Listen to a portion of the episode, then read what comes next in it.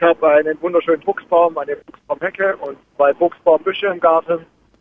Und äh, die habe ich letztes Jahr halt noch konventionell gespritzt wegen dem äh, Zünsler. Und äh, ja, ich würde gern ja, biologisch lösen, das Problem. Ich wohne in Heidelberg und der Buchsbaum Zünsler wird wahrscheinlich wiederkommen dieses oh. Jahr. Vielleicht haben Sie da einen Tipp für mich. Da, leider muss ich bei dem biologisch passen, sonst bin ich wirklich sehr fit in biologischer Schädlingsbekämpfung, aber den Zünsler fressen weder Vögel noch sonstiges.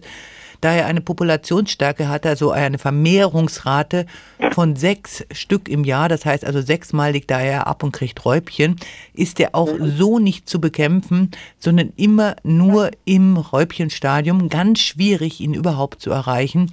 Also es gibt noch im Moment keine Lösung für ihn als das, was Sie gemacht haben, also eine konventionelle Anwendung.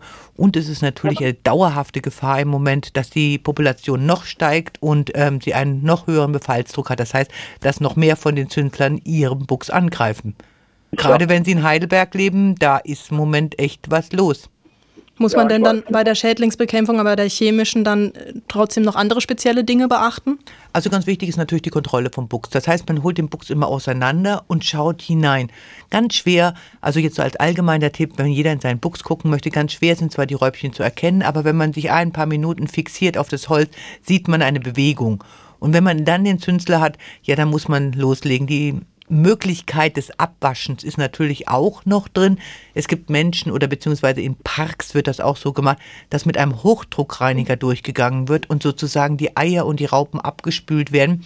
Ist schwierig, man muss immer dranbleiben, es ist eine Möglichkeit, aber im Grunde genommen in einem Gebiet, wo so ein hoher Befallsdruck ist, eigentlich auch nicht zu empfehlen leider nicht biologisch diesmal möglich, aber jetzt wissen Sie wenigstens erstmal, woran Sie sind. Vielleicht klappt es ja doch noch, dass Sie ihn wirklich wieder loswerden. Hm, das glaube ich ja, nicht. Nee? nee? Ich glaube eher, dass man oh. den Buchs los wird, als oh, das, das Tier, weil ja. im Moment ist ein Riesenproblem.